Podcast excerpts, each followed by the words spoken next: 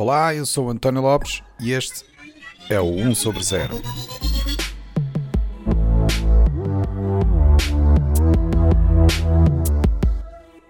Este é o episódio 32, onde eu esclareço as dúvidas do meu filho. Olá, bem-vindos a mais um episódio do 1 sobre 0. Eu hoje tenho aqui um convidado muito especial, que é o meu filho mais velho, o Francisco, que de vez em quando também tem as suas dúvidas associadas à tecnologia. E, portanto, como seria de esperar, ele vai-me perguntar algumas coisas, não é?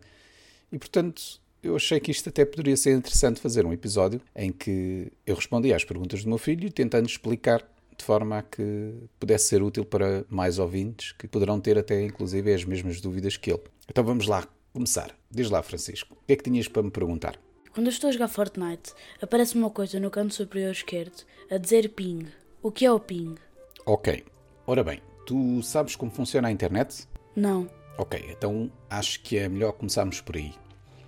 Ora bem, aquilo que nós chamamos de internet, na verdade, não é mais do que um conjunto de computadores ligados entre eles. Eh, Há uma, uma vasta rede de ligações. Por exemplo, a tua consola onde tu estás a jogar Fortnite está ligada a um router que temos ali na, na entrada da casa.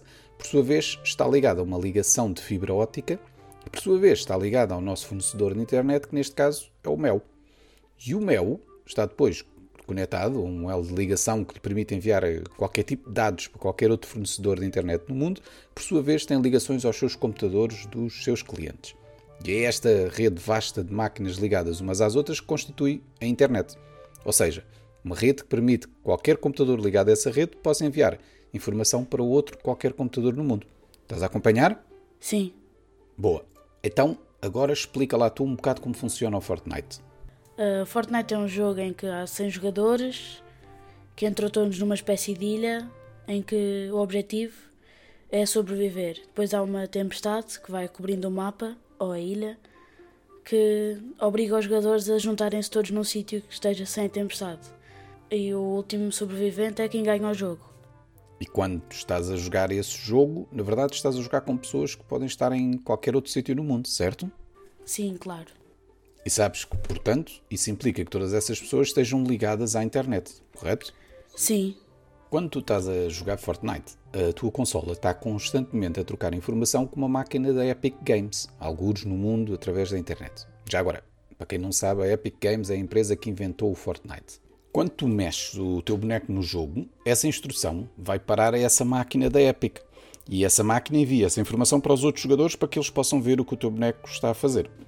Da mesma maneira, qualquer ação que qualquer outro jogador executa no jogo é enviada para essa máquina da Epic, que depois envia para a tua consola, que é para tu também conseguires ver na televisão quando tu estás a jogar o que os outros estão a fazer. Pronto. Tudo isto que eu descrevi acontece a uma velocidade enorme para garantir que todos os jogadores estão sempre a ver o que os outros estão a fazer e vice-versa. Mas por vezes a ligação à internet nem sempre é, é melhor. Aliás, o que é que tu costumas dizer quando te que a internet está má quando, quando estás a jogar? Digo, isto está tudo lagado. Exatamente. E mais uma daquelas expressões que tu ouves no YouTube. Mas tu sabes ao menos de onde é que vem essa expressão? Não.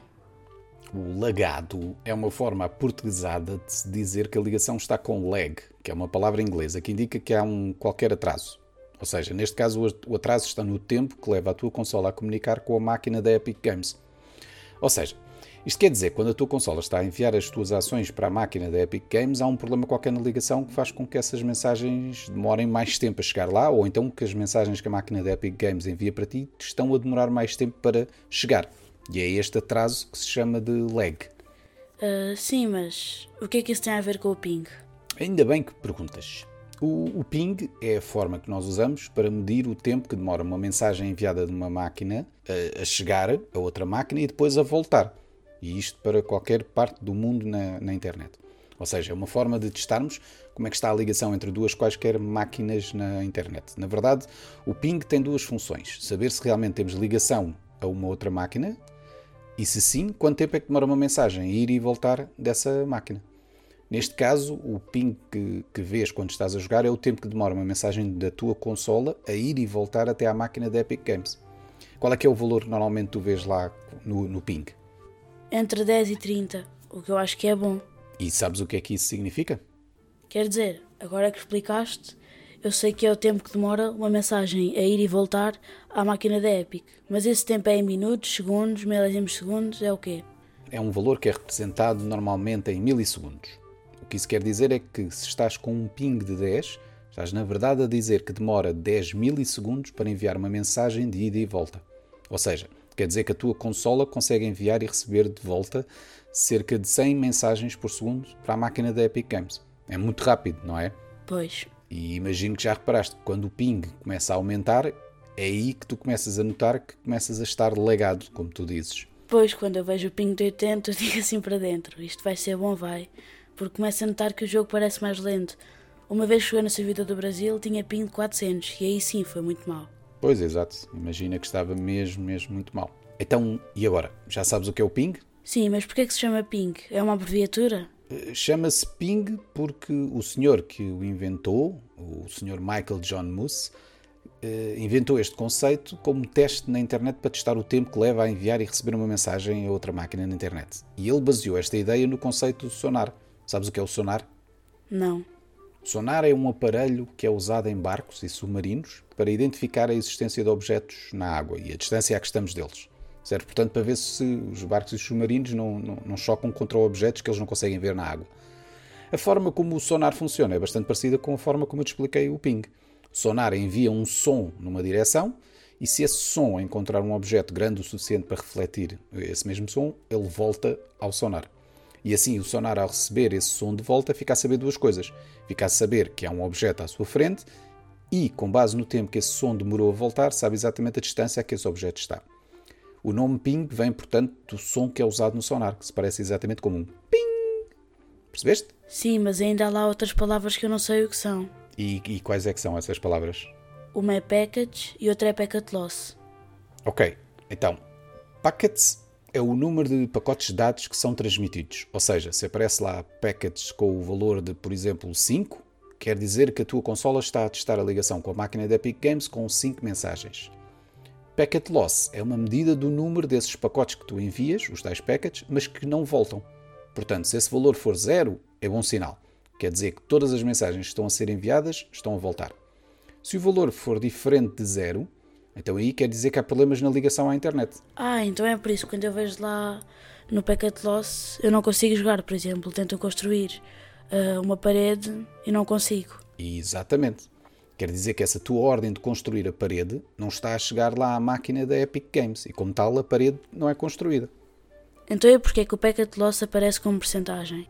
Isso aparece como percentagem porque é uma forma de perceber o quão má está a ligação à internet. Por exemplo, se em 100 pacotes que são enviados há 20 que não voltam, então isso dá um valor de 20% de packet loss. Percebeste? Sim. E tens mais alguma pergunta?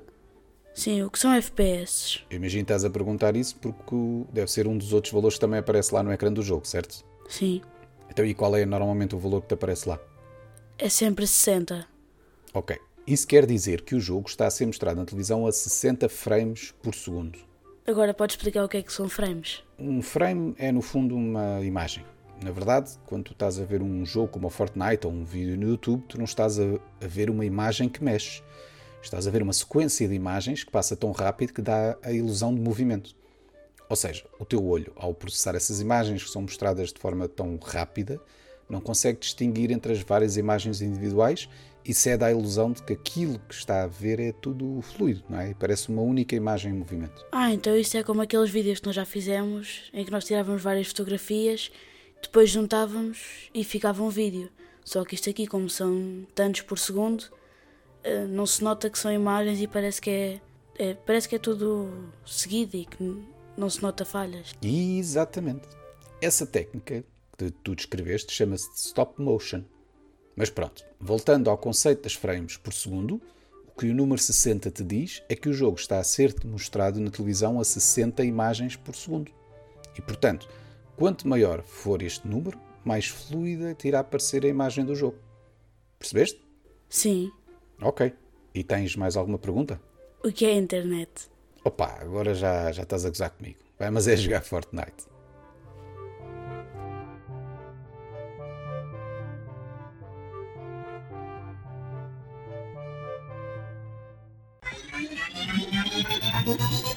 O 1 sobre 0 é um podcast produzido por mim, António Lopes. As músicas são da autoria do Rui Carmo. Se quiserem saber mais sobre o podcast, aconselho-vos a visitar o site 1sobre0.com, onde poderão encontrar mais informação sobre os diversos convidados e sobre cada episódio, incluindo as várias notas e referências que fazemos durante as conversas. O podcast só é possível porque tenho um grupo de amigos fabuloso que me ajuda, desafia e contribui grandemente para o meu bem-estar emocional. Se quiserem entrar no nosso mundo louco de conversas sobre o futuro, podem começar por visitar o site oneoverzero.org. E lembrem-se, se gostarem do podcast, partilhem com os vossos amigos. Se não gostarem, partilhem com os vossos inimigos. Até à próxima!